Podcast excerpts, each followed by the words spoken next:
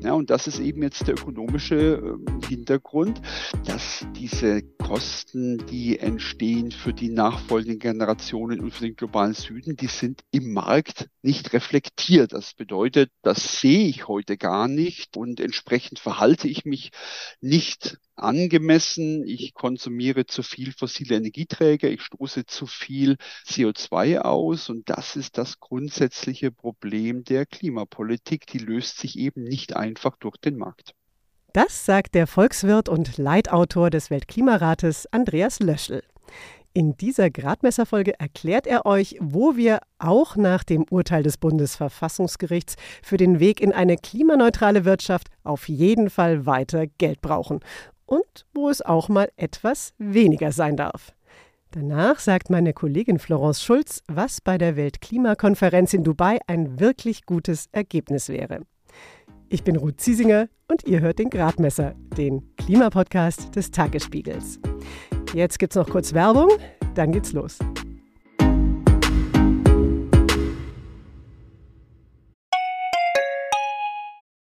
Wie geht es weiter mit der Europäischen Union? Präsidentschaftswahlen in den USA, EU-Parlamentswahlen, geopolitische Krisen und wirtschaftliche Schwierigkeiten. Wir suchen Lösungen für diese Herausforderungen. Am 19. und 20. März auf der digitalen Europakonferenz von Handelsblatt, Die Zeit, Tagesspiegel und Wirtschaftswoche. Über die Zukunft Europas sprechen wir mit Bundeskanzler Olaf Scholz, Wirtschaftsminister Robert Habeck und vielen mehr. Kostenlose Anmeldung unter europe20xx.de. Wäre Regieren ein Fußballspiel, dann hätte das Bundesverfassungsgericht der Regierung gerade drei rote Karten verpasst. Karlsruhe hat nämlich der Regierung gesagt, so wie ihr spielen wollt, geht es nicht. Eure Sonderhaushalte und Finanzierungsfonds sind quasi Fouls an der Schuldenbremse in der Verfassung und deshalb streichen wir euch das Geld, das da drinnen war, jetzt wieder weg. Und das ist wirklich viel Geld. Allein 60 Milliarden aus dem sogenannten Klima- und Transformationsfonds fehlen jetzt. Und weil damit Maßnahmen für die Energiewende und die Transformation der Wirtschaft finanziert werden sollten, von der energetischen Gebäudesanierung bis zum Aufbau einer Wasserstoffwirtschaft, frage ich mich jetzt und ihr euch vielleicht auch, war es das jetzt mit dem Klimaschutz in Deutschland? Und muss Klimaschutz eigentlich immer so teuer sein? Darüber habe ich mit Andreas Löschel im Videocall gesprochen. Hallo, Herr Löschel. Guten Tag, Frau Ziesinger. Herr Löschel, Sie haben den Lehrstuhl für Umwelt- und Ressourcenökonomik und Nachhaltigkeit an der Ruhr-Uni in Bochum inne. Sie haben schon viele Auszeichnungen für Ihre Arbeit bekommen. Sie sind unter anderem auch Leitautor des Weltklimarates und Sie sind schon seit zwölf Jahren Vorsitzender der Kommission, welche für die Bundesregierung die Energiewende monitort. Herr Löschel, haben Sie so eine Situation wie jetzt schon einmal erlebt? Also ich glaube, wir haben jetzt schon eine einmalige Situation, aber ich würde mal sagen in zwei Richtungen. Zum einen, dass die Bundesregierung sich sehr viel vorgenommen hat, also tatsächlich viel für den Klimaschutz gemacht und angestoßen hat, nicht nur was die Ziele angeht, sondern auch was die Umsetzung angeht, aber eben auch eine besondere Situation, dass hier jetzt erstmal die Bremse reingehauen wurde und viele dieser Dinge sich nicht so wahrscheinlich umsetzen lassen, wie man sich das vorgestellt hat.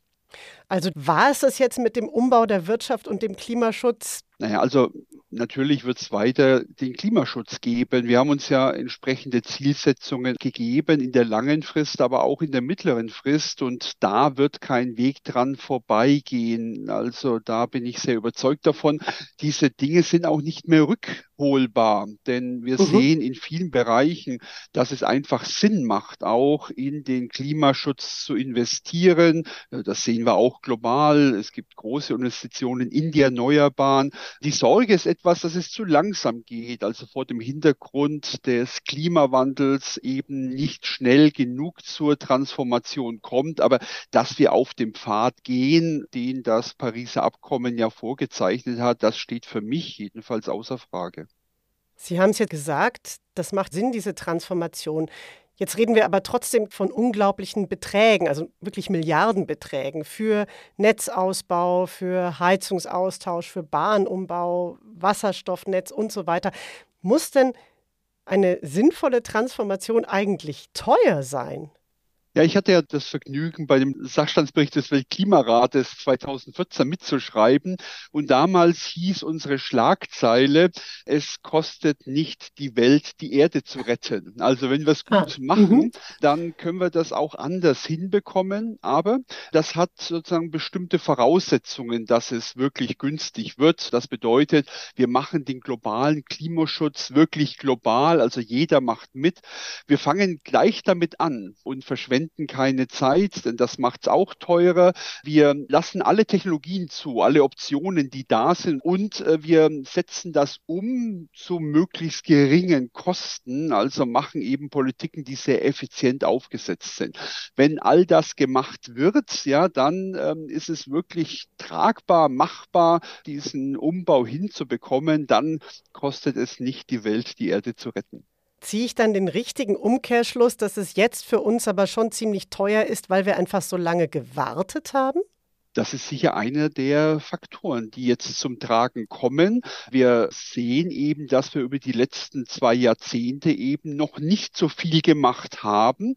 Wenn man sich das deutsche Energiesystem anschaut, dann ist das zu mehr als 80 Prozent fossil geprägt. Das heißt, wir kommen äh, aus einem ganz fossilen System und wollen jetzt in sehr, sehr kurzer Zeit sehr viel schaffen. Und das überfordert scheinbar in vielen Bereichen oder stellt uns zumindest vor große Herausforderungen. Hätte man vor zwei Jahrzehnten etwas ähm, äh, stärker damit angefangen, wären wir heute in einer anderen Situation und dann wäre das sicher auch nicht so eine ganz harte Debatte, wie wir es augenblicklich führen. Ich komme nochmal auf die Sinnhaftigkeit zurück, die ja eigentlich allgemein anerkannt ist. Also eine Transformation in eine CO2-neutrale Wirtschaft und Gesellschaft, die wollen wir eigentlich bis auf wenige Ausnahmen. Wir haben ja auch eine Marktwirtschaft und durchaus auch Politiker und Politikerinnen, zum Beispiel in der aktuellen Regierung, die sehr stark den freien Markt propagieren. Wenn das alles so sinnvoll ist, warum sorgt denn dann der freie Markt nicht einfach dafür, dass die klimafreundliche Transformation schlicht passiert? Ja, ich glaube, da muss man noch mal einen Schritt zurückgehen. Das erste ist ja, wenn wir eine Kosten-Nutzen-Abwägung machen, dann ist der Klimaschutz sehr sinnvoll. Das Problem ist etwas, dass im Klimaschutz Kosten und Nutzen maximal auseinanderdividiert sind. Das bedeutet, die Menschen, die davon profitieren, dass wir Klimaschutz machen, die sitzen im globalen Süden. Das sind die zukünftigen Generationen. Die Kosten für den Klimaschutz, die sitzen heute bei den augenblicklichen Generationen in den Industrieländern. Das heißt, Kosten und Nutzen ist er eben sehr, sehr stark entkoppelt. Und auch wenn das sozusagen für uns als gesamte Welt mit Berücksichtigung aller Generationen Sinn macht, kosten-nutzenseitig, ist es jetzt eben so, dass die Kosten sehr einseitig getragen werden und das eben schwer vermittelbar ist. Ja, und das ist eben jetzt der ökonomische ähm, Hintergrund, dass diese Kosten, die entstehen für die nachfolgenden Generationen und für den globalen Süden, die sind im im Preis im Markt nicht reflektiert. Das nennt man eine Externalität. Das bedeutet, das sehe ich heute gar nicht und entsprechend verhalte ich mich nicht angemessen. Ich konsumiere zu viel fossile Energieträger, ich stoße zu viel CO2 aus und das ist das grundsätzliche Problem der Klimapolitik. Die löst sich eben nicht einfach durch den Markt. Also wir hatten ja auch die Flutkatastrophe im Ahrtal. Wir spüren jetzt schon Wassermangel in manchen Teilen Deutschlands. Wir haben eine extreme Dürre und gerade wenn wir Hitzewellen haben, dann geht es auch vielen Leuten schlecht. Also kann man wirklich sagen, naja, das spürt jetzt eigentlich nur der globale Süden. Wir spüren das doch eigentlich auch schon ziemlich stark, was es an Folgen der Erderwärmung gibt, oder? Ja, ich denke, wir spüren es auch, aber nicht die vollen Wirkungen, denn die entfalten sich heute im Süden und die entfalten sich insbesondere in der Zukunft. Das bedeutet, wir sind hier natürlich auch vom Klimawandel betroffen, aber in einem ganz anderen Maße wie eben die äh, Menschen, die im Süden leben. Das bedeutet, ähm, hier ähm, wird einfach nicht das wahre Signal sozusagen dieses Problems transportiert, auch wenn wir erste Anzeichen sehen, dass es global auch wirklich äh, schwerwiegend ist. Die Transformation, die findet ja aber trotzdem im Moment global statt. Das haben Sie vorhin auch schon angesprochen. Und wenn wir nochmal aufs Geld schauen, dann muss man ja feststellen, dass selbst so klassische Systemrivalen wie die USA und China, dass sogar diese beiden wirklich viel Geld in die grüne Transformation stecken. Kann Deutschland sich das da jetzt überhaupt leisten, nicht auch wirklich viel Geld in die Hand zu nehmen? Also in der Transformation, da gibt es sicher eine Aufgabe auch für einen starken Staat. Das heißt, es gibt auch sicher Dinge, die der Staat machen muss oder wie Sie gerade gesagt haben, wo er Geld in die Hand nehmen muss. Das betrifft zum Beispiel Technologien, die wir heute noch nicht haben, die wir aber zum Beispiel in der Zukunft brauchen werden, weil sie uns helfen, Emissionen zu reduzieren. Also sogenannte negative Emissionstechnologien zum Beispiel. Da wird eben viel in den USA gerade rein investiert. Der Staat wird auch viel Geld in die Hand nehmen müssen, um Infrastruktur weiterzuentwickeln, damit wir überhaupt diese Technologien zum Einsatz bringen können. Strominfrastruktur, Wasserstoffinfrastruktur.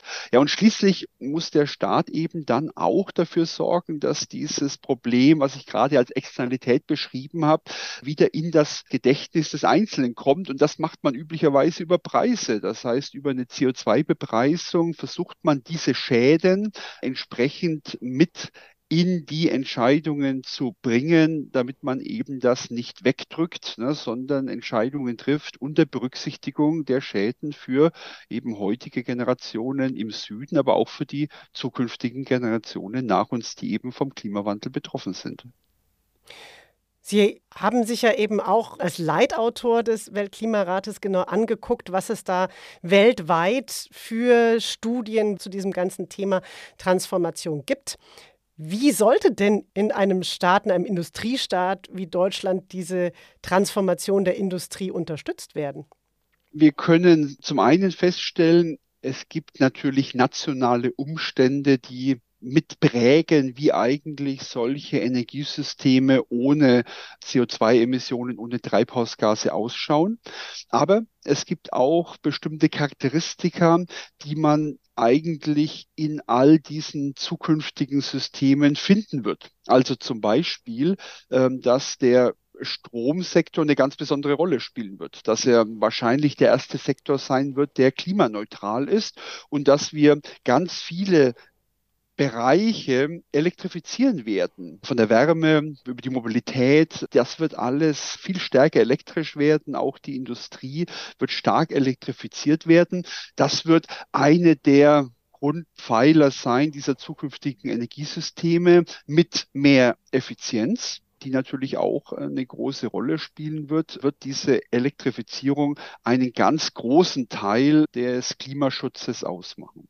Das wird natürlich nicht für alle Sektoren gehen. Na, das mhm. bedeutet, wir brauchen auch für die Industrie, für große Teile des Transports brauchen wir eben mehr. Äh, und das heißt nicht nur Elektrifizierung, ne, sondern das ist dann die Frage von Wasserstoff oder von synthetischen Kraftstoffen, die dann eben Gas und Öl ersetzen können. Ja, und dann wird es eben diese CO2-Entnahmetechnologien geben, um Klimaziele einzuhalten. Das heißt, es gibt so ein paar Grundkonstanten, wie stark die dann jeweils ausgeprägt sind, ob man mehr in die Effizienz geht, mehr in die Entnahme. Das ist dann vielleicht unterschiedlich auch in den Szenarien. Aber das grobe Bild, das bekommt man schon, wenn man diese Bausteine zusammensetzt. Sie haben jetzt gerade die Elektrifizierung angesprochen. Arbeitgeberpräsident Rainer Dulger, der hat in der Bild am Sonntag gerade sich zu den Klimaschutzvorgaben für die Wirtschaft geäußert, hat recht markig gefordert, dass man die zurücknehmen soll. Und er hat eben gesagt, ähm, wenn die Ampel all das, was sie sich klimapolitisch vorgenommen hat, umsetzt, kann Deutschland wirtschaftlich international nicht mehr mithalten. Und meinte dann damit, und das sind jetzt auch wieder seine eigenen Worte, unter anderem eine erzwungene Elektrifizierung. Was sagen Sie denn dazu? Ja, wir wollen die internationale Wettbewerbsfähigkeit natürlich mitdenken in dieser Transformation und in vielen Bereichen ist das eben mitgedacht, auch wenn wir über Elektrifizierung sprechen. Das heißt ja dann nicht immer, dass sowas eine 0-1-Geschichte ist ne, und man mhm. alles im Endeffekt umbaut, aber wir sehen eben, dass in vielen Bereichen diese elektrischen Anwendungen eigentlich sehr vorteilhaft sein können. Aber klar, wichtig wird auch sein, dass der Strom Strompreis dann entsprechend günstig ist ne? und auf der anderen Seite die fossilen Energieträger entsprechend teuer. Elektrifizierung heißt günstiger grüner Strom und teure fossile Energie. Und die bekomme ich teuer, indem ich was mache? Ja, der Ökonom sagt dann über CO2-Preise. Wir sehen natürlich augenblicklich, dass wir aus einer Zeit eines fossilen Schocks kommen. Also Gaspreise sind ja massiv nach oben gegangen durch die Energiekrise der letzten Monate mit dem russischen Einmarsch in die Ukraine. Wir sehen aber auch, dass diese Preise jetzt schon wieder langsam in Richtung der Vorkrisenniveaus kommen. Das bedeutet dann aber auch, die ökonomischen Entscheidungen tendieren wieder dazu, sozusagen in die alte Richtung zu kippen. Deswegen ist es so wichtig, dass man über eine CO2-Bepreisung diese Verhältnisse wieder glatt zieht.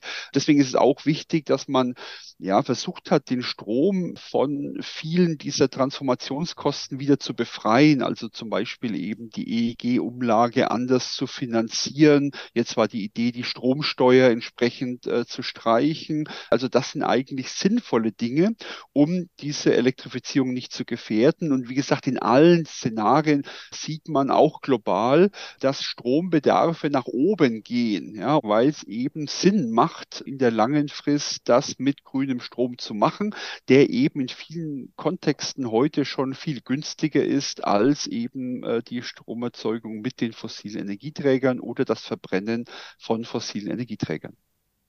Wenn ihr jetzt mehr zum CO2-Preis erfahren wollt, wir haben im Sommer schon eine ganze Folge dazu gemacht. Ich stelle euch den Link dazu in die Show Notes.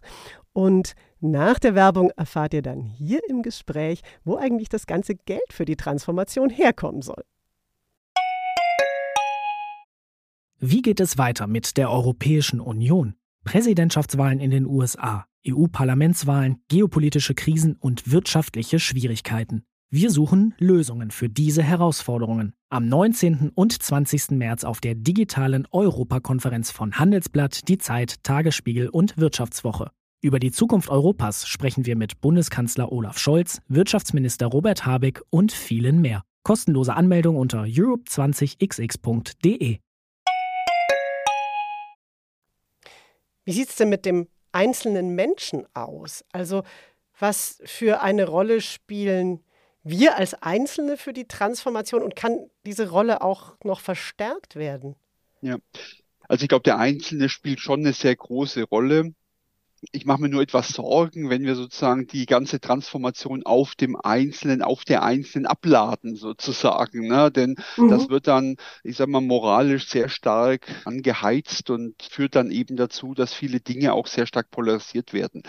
Der Vorzug vom Setzen des richtigen Rahmens, wie ich gerade beschrieben habe, ist eben, dass es ganz egal ist, wie ich zum Klimawandel stehe, was ich über die Klimaschützer denke oder die Klimakleber oder wie auch immer. Ich mache einfach das, was am günstigsten ist. Ja, und die Preise sind einfach richtig gesetzt und zwar für alle Haushalte, für alle Unternehmen. Und ich kann so viele Entscheidungen, die ganz tagtäglich Millionen, Milliardenfach getroffen werden, in die richtige Richtung drängen, ohne den Zeigefinger zu erheben. Und das bedeutet nicht, dass es natürlich auch gut ist, wenn der Einzelne, wenn er das möchte, auch als Vorbild in dieser Transformation wirkt. Wir brauchen, glaube ich, auch solche Vorbilder. Wir müssen zeigen, dass das auch gut funktionieren kann. Und wir wissen auch aus der Forschung, dass das dann andere mitnimmt, dass sich Normen auch verändern. Also ein bisschen beides, aber mir wäre lieber, ne, wenn wir es so hinbekommen, dass wir den Rahmen richtig setzen ne, und dann hier nicht jeder Einzelne zum Klimaschützer werden muss, sondern einfach zu jemand, der klug, ökonomisch, denkt unter Berücksichtigung all dieser Probleme, die wir gerade besprochen haben. Trotzdem brauchen wir ja Geld, weil wir investieren müssen. Wo kann denn jetzt dieses Geld für die Investitionen herkommen? Erstmal glaube ich, ist wichtig, nochmal zu überlegen, für was braucht man tatsächlich Geld. Weil ein Großteil der Investitionen, 90 äh, Prozent der Investitionen werden durch Private getätigt, nur ein kleiner Teil eigentlich durch den Staat. Und mhm. deswegen ist erstmal wichtig, so wie ich es gerade beschrieben habe, den Rahmen richtig zu setzen für den Großteil der Investitionen und dann zu überlegen, also was brauchen wir denn sonst noch? Und da gibt es ein paar Dinge, Dinge, die prioritär sind aus meiner mhm. Sicht. Das sind Technologien, die weit weg sind vom Markt, die also nicht durch den Markt angereizt werden. Ja, das ist sowas wie die CO2-Entnahme. Wasserstoff äh, ist so ein Thema. Dann geht es um Infrastruktur. Da wird der Staat auch Geld aufwenden müssen. Wir sehen das bei den Verteilübertragungsnetzen. Das entwickelt sich marktlich auch nicht. Genauso die Wasserstoffnetze. Das ist eine typische Aufgabe. Und dann gibt es eben andere Dinge, wo nicht so ganz klar ist, wo jetzt hier die staatliche Aufgabe genau ist. Also wenn es weggeht von der Infrastruktur und der Technologieentwicklung, zum Beispiel die Frage, muss man hier bestimmte Dinge, die für die Transformation wichtig sind, auch hier selbst produzieren? von Stahl über Chips, über PV-Module ist das was, wo man auch äh, viel Geld reinstecken muss. Und dann, wo kann man auch da vielleicht ein bisschen zurückfahren und sich mehr auf den Markt verlassen. Und da wird es dann eben äh, schwieriger, weil es da eben ganz unterschiedliche Perspektiven drauf gibt. Also brauchen wir unbedingt die Gebäudeförderung in dem Maße, wie wir es heute haben, das Geld für die Wärmepumpen, wie wir es heute machen, oder ist das stärker auf die Einzelnen zu verlagern oder brauchen braucht es da tatsächlich mehr staatliche Unterstützung. So was ich jetzt verstanden habe, ist, dass es eben durchaus Entscheidungen gibt, wenn man zum Beispiel sagt, brauchen wir jetzt wirklich ganz, ganz viel Geld für eine Chipfabrik, die wir hier angesiedelt haben wollen oder nicht. Aber auf der anderen Seite, der Staat muss halt doch ein Wasserstoffnetz aufbauen, weil da wird er erstmal keinen privaten Investor finden. Frage ist dann aber trotzdem, wo, wo kommt das Geld dann her? Ne? Und jetzt wird ja zum Beispiel gerade auch heftig über Abbau von Steuervergünstigungen für Diesel oder für Dienstwägen oder Kerosin diskutiert. Ist das ein Schritt für Sie in die richtige Richtung? Ja, das ist sozusagen die andere Seite der CO2-Preisdebatte sozusagen. Ich habe gesagt, getting the prices right ist sozusagen die Maxime hier. Das bedeutet, wir müssen klimaschädliches Verhalten eher mit dem Preis belegen, um den Schaden auch richtig auszudrücken. Und eine Subventionierung macht natürlich auch keinen Sinn, ne? sondern der Preisrahmen, der muss dann schon auch passen. Also, wo es eben hier klimaschädliche Subventionen gibt, da äh, lohnt sich hinzuschauen. Das schafft tatsächlich Spielräume und natürlich äh, schafft auch die CO2-Bepreisung Spielräume. Denn wir haben ja hier dann äh, tatsächlich Einnahmen, die verwendbar sind. Die sind jetzt mehrfach anders ausgegeben in ganz vielen Verwendungen, aber wir sehen ja einmal die Einnahmen aus dem EU-Emissionshandel, aber auch dann die Einnahmen aus dem Brennstoffemissionshandel, die zur Verfügung stehen, die aufwachsen und die vielleicht sogar noch schneller aufwachsen könnten, wenn man hier diese Schadensperspektive ernst nimmt. Aber den CO2-Preis hatte ich jetzt so verstanden, dass der quasi Verhalten lenken soll, aber eigentlich nicht an vorderster Front dem Staat dann Geld bringen soll, um das investieren zu können, sondern wieder an die Menschen zurückgehen soll in Form von Klimageld.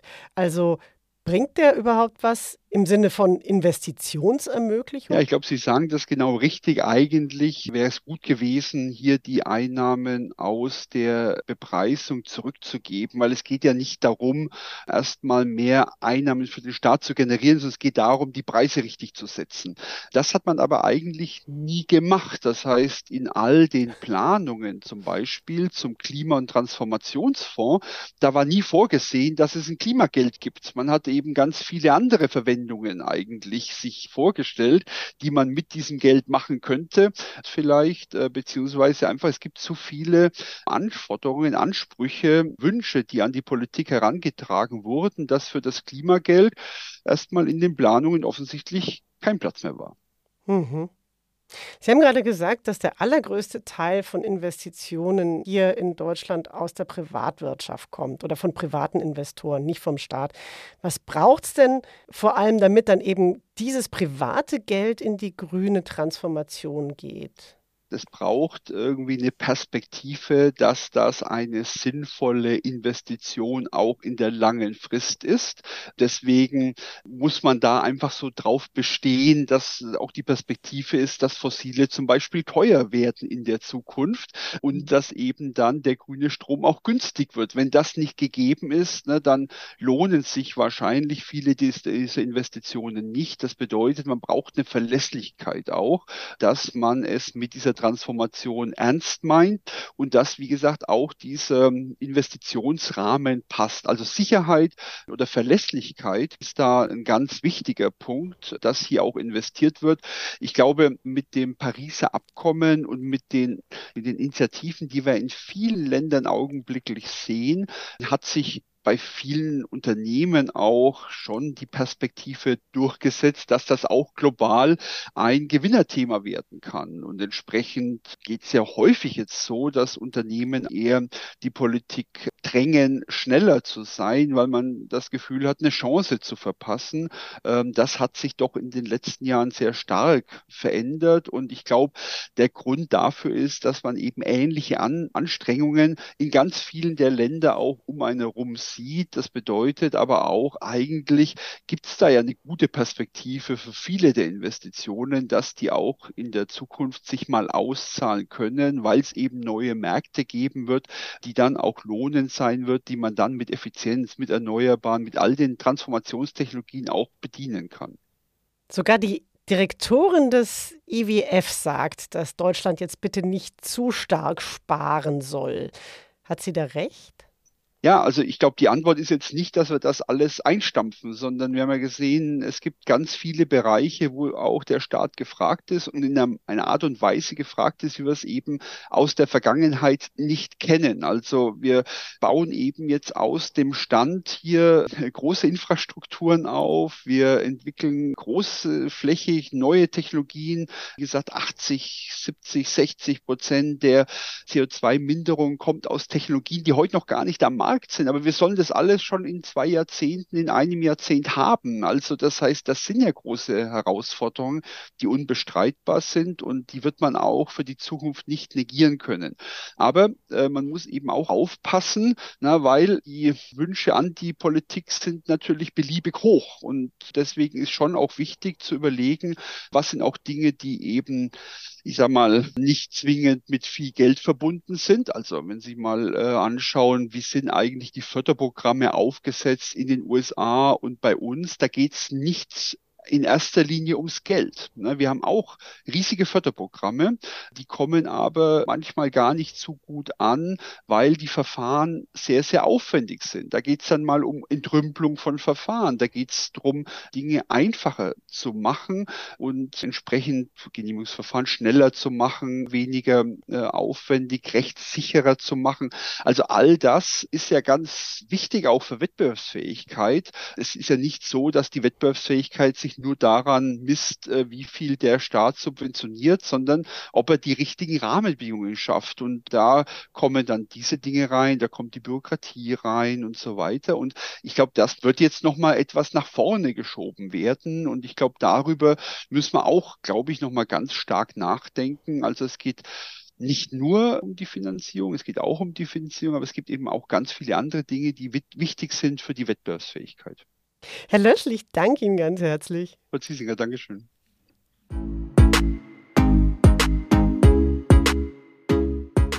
Andreas Löschel war das. Und jetzt schauen wir nach Dubai, einem der reichsten Öl- und Gasproduzenten der Welt. Denn dort findet, und manche finden das ein bisschen ironisch, vom 30. November bis mindestens 12. Dezember die 28. Weltklimakonferenz statt. COP28 heißt es im Diplomatensprech und meine Kollegin Florence Schulz vom Tagesspiegel Background Energie und Klima wird mit vor Ort sein. Hallo Florence. Hallo Ruth. Florence, wir sprechen hier kurz vor dem Beginn der nächsten COP und bei so einer Weltklimakonferenz gibt es ja unglaublich viele Themen, die besprochen werden. Es gibt ganz viele Veranstaltungen, ganz viele Beschlüsse und als Nicht-Expertin habe ich da ehrlich gesagt auch keine wirkliche Chance auf einen Überblick. Meine Frage deshalb jetzt an dich. Was ist für dich das wichtigste Thema? Oder damit wir es ein bisschen einfacher machen, was sind die zwei wichtigsten Themen in diesem Jahr bei der COP in Dubai? Also das alles bestimmende Thema, was diese COP auch besonders macht, ist die globale Bestandsaufnahme. Da hat man sich die Klimapläne der ganzen Staaten angeschaut des Pariser Klimaabkommens und hat geguckt, was machen die, um ihren Beitrag zur Erreichung des 1,5 Grad Ziels zu leisten. Mhm. Und da hat sich leider herausgestellt, ähm, dass leider viel zu wenig passiert. Wir müssten, um das Pariser Klimaabkommen einzuhalten, unsere Emissionen bis 2030 im Vergleich zu 2019 um 43 Prozent reduzieren. Okay. 43 Prozent, das ist ziemlich viel. Ja, das ist knapp die Hälfte. Ja, knapp die Hälfte. Jetzt hat diese globale Bestandsaufnahme aber gezeigt, dass wir auf gerade mal 0,3 Prozent kommen. Oh. genau. Mhm. So, und das wird natürlich die COP dominieren. Das heißt, man wird versuchen, sich diesem Reduktionspfad anzunähern und den Staaten nochmal einzubläuen, ihr müsst eure Klimapläne ambitionierter ausgestalten. Jetzt hast du ja gerade eben schon beschrieben, dass die Welt leider gar nicht auf diesem Pfad ist, auf den sie sich eigentlich 2015 in Paris auf der damaligen Weltklimakonferenz geeinigt hat. Dass man versucht, die Erderwärmung auf 1,5 Grad im Vergleich zur Zeit vor der Industrialisierung zu begrenzen. Jetzt frage ich mich, wenn die Staaten jetzt gar nicht auf diesem Weg sind, und sich also nicht an ihre eigenen Versprechen halten, was ist denn dann eine Klimakonferenz eigentlich wert? Also ich habe eine ganz schöne Zahl, mhm. äh, die da vielleicht ein bisschen Hoffnung macht. Bei der Unterzeichnung des Pariser Klimaabkommens war die Welt auf einem Erwärmungspfad von 3,2 Grad bis zum Ende dieses Jahrhunderts. Mhm. 3,2 Grad, das ist, da will man nicht hin, das ist sehr, sehr, sehr, sehr unschön. Und jetzt sind wir auf einem Erwärmungspfad von 2,8. Das mhm. klingt jetzt erstmal vielleicht nicht wahnsinnig beeindruckend, aber wenn man sich damit auseinandersetzt, weiß man, dass jedes Zehntel Grad echt einen Unterschied macht. Das heißt, da ist schon viel passiert. Und Weltklimakonferenzen bringen insofern was, als dass sie ja sehr, sehr viel Aufmerksamkeit auf das Thema bringen, dass da schon Druck ausgeübt wird. Es gibt leider keine Verpflichtungen für die Staaten, weil es gibt ja auch keine, keine Weltpolizei, die das irgendwie forcieren könnte. Aber es wird schon sehr der Scheinwerfer gelenkt auf gewisse Staaten. Und wir sehen ja auch, dass dann durchaus äh, sehr, sehr viele Ankündigungen passieren. Also zum Beispiel der, der Global Methane Pledge. Da haben sich sehr viele Staaten dazu bereit erklärt, ihre Methanemissionen ganz, ganz stark zu reduzieren bis 2030. Das war auch wieder ein Versprechen, ne? Ja, Natürlich. Mhm. Na klar, du kannst, du kannst die Staaten nicht verpflichten. Mhm. Und man muss vielleicht im Kopf behalten, dass natürlich Klimakonferenzen wahnsinnig zäh sind, weil du hast fast 200 Staaten, die du dazu bringen musst, irgendwas gemeinsam zu unterzeichnen. Und da wird wirklich um jedes Wort gekämpft. Also ich habe dich jetzt so verstanden, dass du sagst, die Ankündigungen sind zwar nicht eingehalten worden, aber es passiert immerhin schon etwas. Also es, der Tanker bewegt sich in die richtige Richtung. Wenn man jetzt diese ganzen Einschränkungen berücksichtigt, was dann eben möglicherweise in der Praxis doch anders gemacht wird oder nicht ganz genauso wie die Schritte, auf die man sich einigt bei der COP.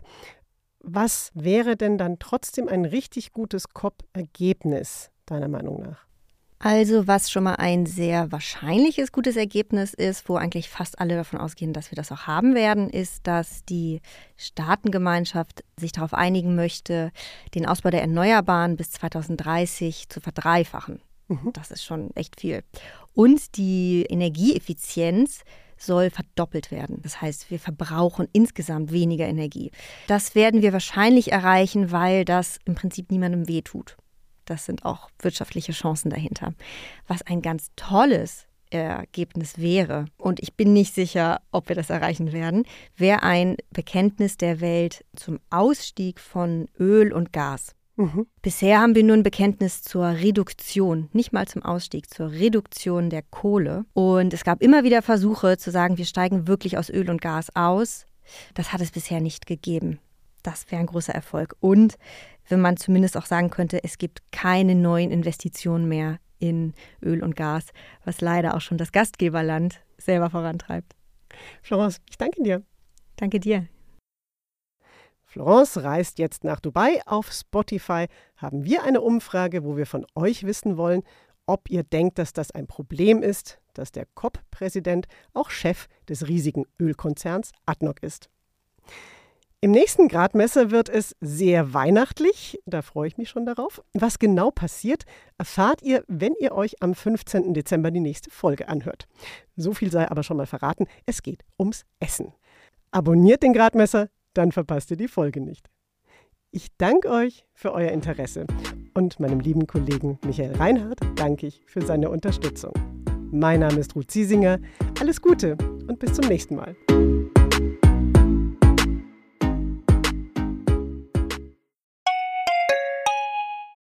Wie geht es weiter mit der Europäischen Union? Präsidentschaftswahlen in den USA, EU-Parlamentswahlen, geopolitische Krisen und wirtschaftliche Schwierigkeiten. Wir suchen Lösungen für diese Herausforderungen. Am 19. und 20. März auf der digitalen Europakonferenz von Handelsblatt, Die Zeit, Tagesspiegel und Wirtschaftswoche. Über die Zukunft Europas sprechen wir mit Bundeskanzler Olaf Scholz, Wirtschaftsminister Robert Habeck und vielen mehr. Kostenlose Anmeldung unter europe20xx.de.